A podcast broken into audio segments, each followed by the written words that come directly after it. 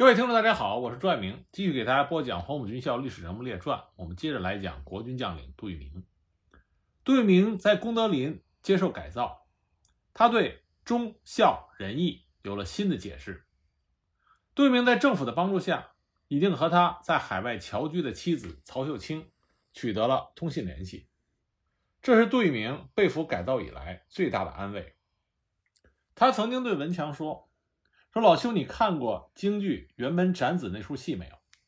焦赞孟良，大骂杨六郎，不忠不孝，不仁不义。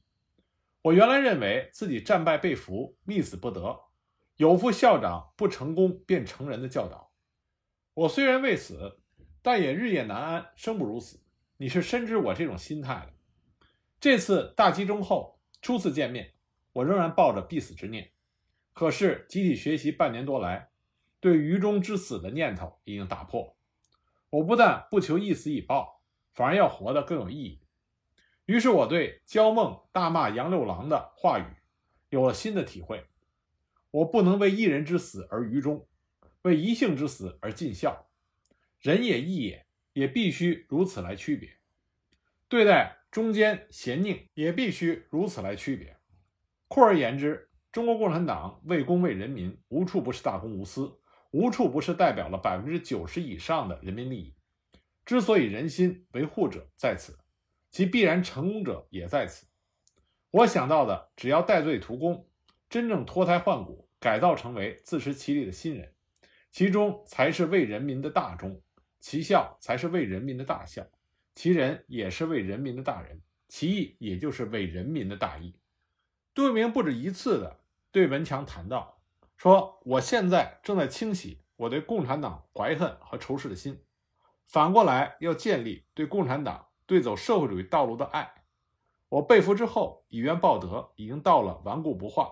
第一，我被俘之后自杀不死，又在重病中，共产党始终对我优待，不惜医药抢救我的生命，人道主义的照顾无微不至。可是七八年来，我怀疑共产党是在我身上耍手段，用软化政策。我通过参观学习，便问了由全国各地集中到北京的战犯们，这才彻底了解了中国人民解放军优待俘虏的政策是一贯的，既不是耍手段，也不是对我独厚。我进而了解到，共产党对待日本战俘、美国战俘、印度战俘莫不如此。第二，我从集体学习、自我阅读书报中，体验出了一个思想改造上的根本问题：改造战争罪犯。是属于改造整个人类社会的一部分。改造思想并不意味着消灭肉体，而是要改造敌视中国共产党和人民、敌视社会主义和走社会主义道路的人民的思想。毛主席说过：“社会观的改造是一个根本的改造。”我对这句话初读的时候不测高深，细读之后才与自己的清洗怀恨仇视的心理联系起来。总的来说，我要将我的坏思想暴露出来。然后才能彻底的清除掉。在战犯大集中之后，杜聿明编入第一学习组，同组的有宋希濂、康泽、陈长捷、邱行湘、杨伯涛、廖耀湘、陈林达等人。杜聿明的特点是，凡属他思想上存在的问题，或者考虑尚不成熟的问题，他绝对不会在组内学习的时候提出。同组的人除了廖耀湘、陈林达两人之外，杜聿明一般是守口如瓶，半句话也不肯露出来。不过他很喜欢找文强，那么文强在第三组，两个人在一起聊天文强记得有一次，杜聿明向他提出了两个思想不通而又亟待解决的问题。杜聿明说，第一个问题是，组内多数人的发言中痛骂蒋介石消极抗日、积极反共，也就等于根本没有抗日。我对这种昧良心、不顾事实的说法思想不通，绝对的不能随声附和，甘做应声虫。第二个问题是，读了曾经做过。天津市社会局长的胡梦华所写的一篇强报稿，他说汪精卫是亲日卖国的大汉奸，蒋介石同样是亲美卖国的大汉奸，汪蒋同流合污，一丘之貉，是在演双簧。这样的论调是将秦桧和岳飞相提并论，是非不分。我的思想不通，而且气愤，为何像这样的强报公然会贴出来？接着杜聿明就说。我并不反对国民党消极抗日、积极反共的论调。我对这样的论调学习了毛主席的著作，指出了蒋介石三次反共高潮铁般的事实，在理服人，原来思想上不通的已经通了。但是我认为根本上否定抗日，这是不对的。试问上海八一三抗战，血战了三个月，我军伤亡近百万之众，日军伤亡数字也很大，迫使其逐次增兵，三次撤换大将，感天地而泣鬼神，浴血苦战，中外皆知，这是不可否认的事实。台儿庄大捷，连毛泽东著作中也是称赞，谁能否定得掉？我亲自在昆仑关消灭了日寇一个旅团的大捷，这也是中外皆知的，这是事实，怎么能否定呢？当时在一侧的廖耀湘也说：“您驳的很有理，事实就是如此。我认为谁说出根本否定抗日两个字，就是闭着眼睛胡说。”杜聿明在学习过程中有他自己的思考，他经常自称自己是一个坐井观天的蛙。他在具体行动上的一个最大的改变。就是对劳动的重视和积极的参与。他曾经主动修好了战犯管理所用来喷洒药物的两具喷雾器。后来，当他听说战犯管理所要到市场上去采购拖把，杜聿明为了节约这笔开支，就向领导上建议说：“缝纫室有一堆边角布料无用，是扎拖把的好材料，废物利用，还可以为公家节约一笔开支。”而他愿意承担扎拖把的任务，就这样，在上级批准之后，杜聿明一共扎了三十多个拖把。当管理所成立缝纫室的时候，杜聿明又是第一个报名参加机工班的，并且带领参加的学员提前两个月就做好了战犯管理所需要的全部的冬衣。杜聿明在战犯管理所，他的威望很高，这并不是因为他原来的官阶高。而是因为杜聿明他说到做到，他曾经和思想改造中的其他的战犯说，要真正的改造好思想，首先要从生活方式改起，要改的向工农兵的生活标准看齐。他的这种言论刚开始是遭到了一部分战犯的反驳，认为他是在唱高调，是在哗众取宠，说的好听。结果没想到，在农场劳动一个月、两个月之后，任何对他不满、反驳的人。无不是口服心服，因为杜聿明他就说到做到，表现在劳动上，他不怕脏，不怕臭，不怕累，一点官僚的架子也没有。当时在燕山头要挖坑，这是一项较重的体力劳动。杜聿明本来身体不好，所以领导上是要免除他上山挖坑的任务，可是他自告奋勇，争取非要干不可。在他的一再请求下，照顾到他的积极性的发挥。这让他试着去干，结果杜聿明表现的，他挖坑的速度只比被大家公认为特等劳动力的邱行湘慢。杜聿明挖得快，效率还高，这让其他人对他的这股冲天的干劲儿佩服得五体投地。杜聿明威望高的另外一个原因，是因为他助人为乐。王灵基岁数比较大，而且高度近视眼，而且原来一直养尊处优，所以他不会自己刮胡子，自己动手刮的时候。刮的是满脸都是伤，还刮不干净。杜聿明看到王灵基这种情况，就主动的为他刮胡子。除了沈醉帮忙刮过几次以外，其余基本上都是由杜聿明包办了。那么在战犯中，还有一位两广监察使邢森周，他是国民党中央监察委员，年岁最高，资历最老，同时呢也是高度近视，行动不便，经常要人搀扶。杜聿明对他特别的关心，从厕所到寝室，以及每天的放风散步，人家都叫杜聿明是行森州的拐杖。杜聿明从来不嫌麻烦。那么这些我们可以看到，杜聿明为人的操守是很有教养，而且严肃不苟。那么因为杜聿明积极改造，进步显著，因此在一九五九年十二月四日上午，中华人民共和国最高人民法院对战犯特赦大会上。隆重宣布，首批特赦人员三十名，其中就包括杜聿明。一九六一年二月，杜聿明被任命为全国政协文史资料研究委员会专员。在他被特赦之后，多次受到周恩来、陈毅等党和国家领导人的接见。一九五九年十二月十三日，周恩来、陈毅等接见了杜聿明等人员。当时，杜聿明对周恩来说：“学生对不起老师，没有跟着老师干革命，走到了反革命的道路上。”真是有负于老师的教导，对不起老师。周恩来说：“这不能怪你们学生，是老师没有教好。”杜聿明转而对陈毅说：“我在淮海战场刚刚被俘的时候，老总要见见我。我当时抱着与共产党势不两立的反动立场，拒不见面，确实是含过透顶，应该罪加一等。”陈毅笑着说：“过去的事就让它过去吧。”一九六零年五月，周恩来、陈毅在人民大会堂接见英国陆军元帅蒙哥马利，邀请杜聿明作陪。周恩来向客人介绍杜聿明，说：“这位是杜聿明将军。”蒙哥马利就问说：“杜将军，你的百万大军到哪里去了？”杜聿明指着对面的陈毅说：“都送给他了。”蒙哥马利又问：“一个也不剩吗？”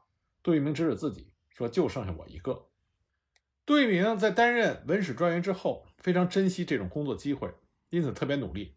他积极地撰写文史资料，力求忠实地把过去经历的事情记录下来，供史学家和后人参考。一九六一年。他写了《辽沈战役概述》《淮海战役始末》几篇。一九六二年，他又着手写他任东北保安司令时的资料，先后在《文史资料选集》上发表。杜聿明等任政协文史专员之后，张治中、邵力子这两位黄埔老师特地邀约杜聿明等人及有关人士在和平宾馆欢聚，以示庆贺。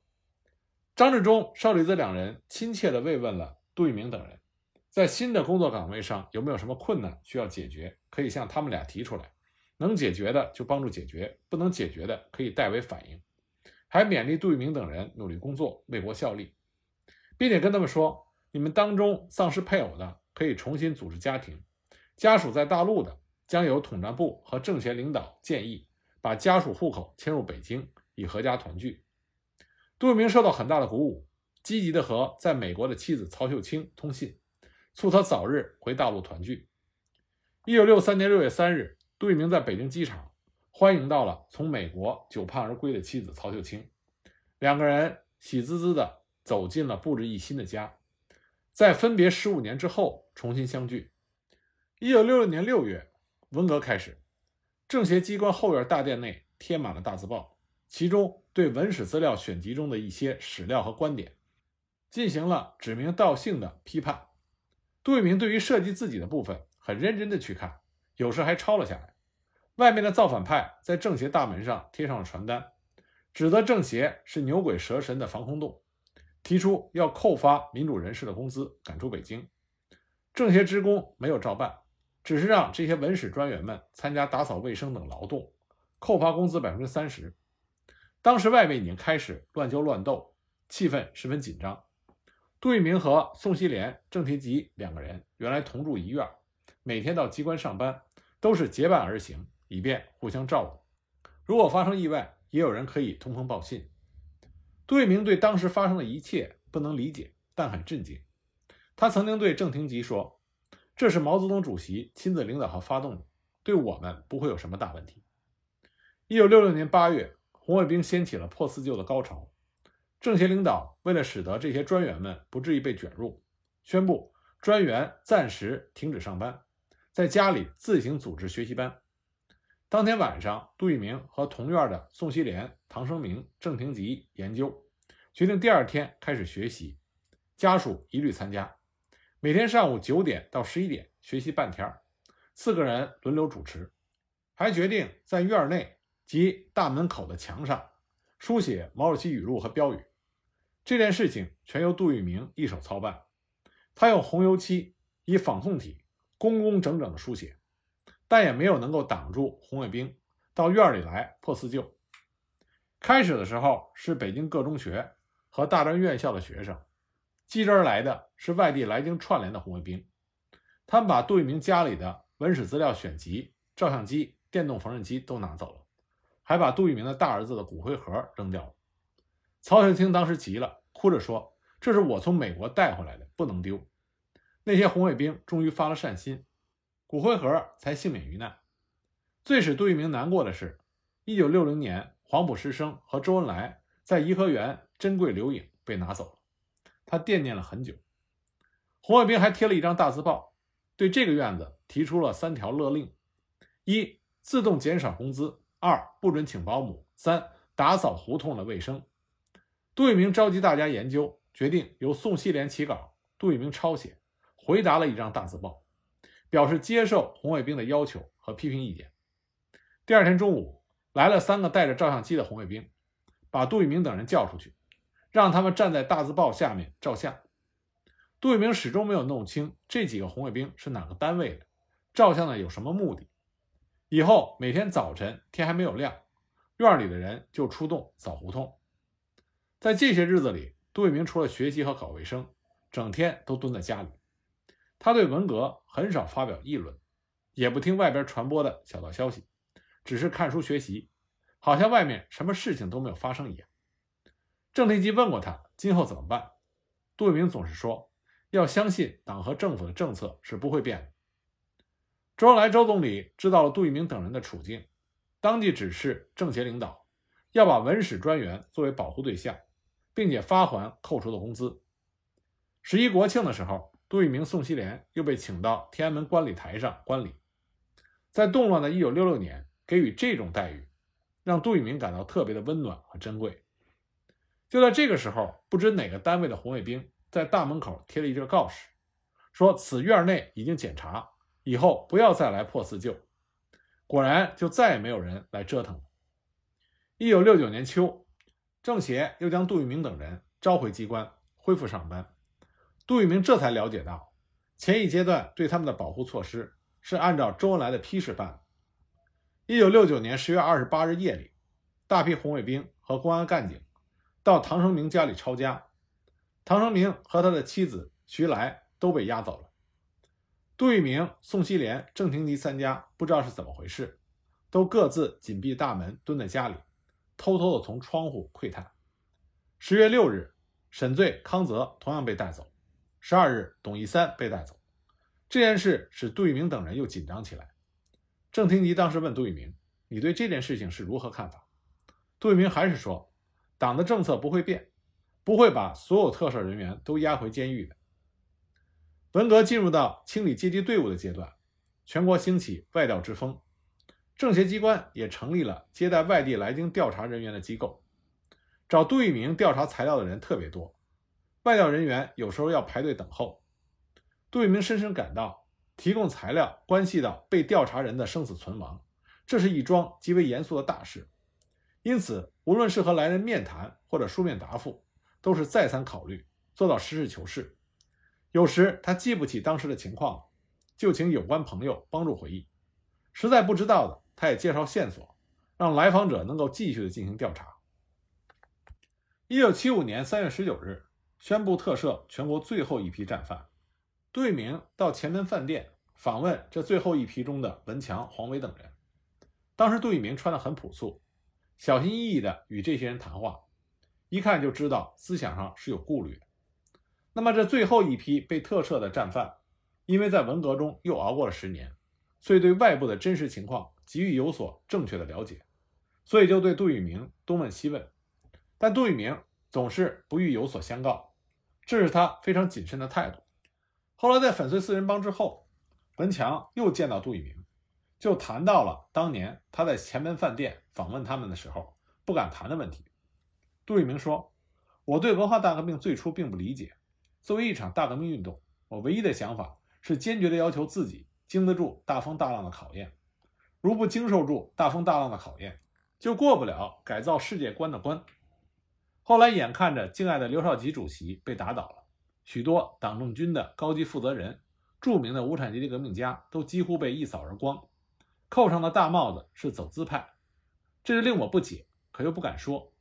爱国人士几乎都成了臭老九，挨批挨斗。难以幸免，我感到这样反常、不近情理的革命，我是由惊疑而抱否定的态度。我安慰我的妻子，要她无论是在怎样的情况下，都必须相信中国共产党到底。这样否定一切、打倒一切、黑白颠倒、是非不分的局面，绝不会长久的。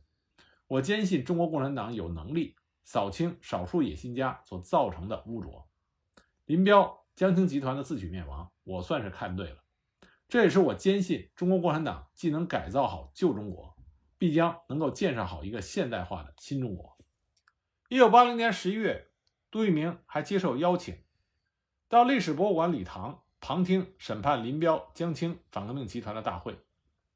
在听完审判大会之后，杜聿明说：“尽管起诉书是具体的控告临江反革命集团篡党夺权的种种罪行，还不算是全面的作出结论，但是他坚信中国共产党中央一定会引以为鉴，进一步做出拨乱反正的结论。”一九七八年的时候，杜聿明当选为第五届全国人民代表大会代表和第五届全国政协常委员。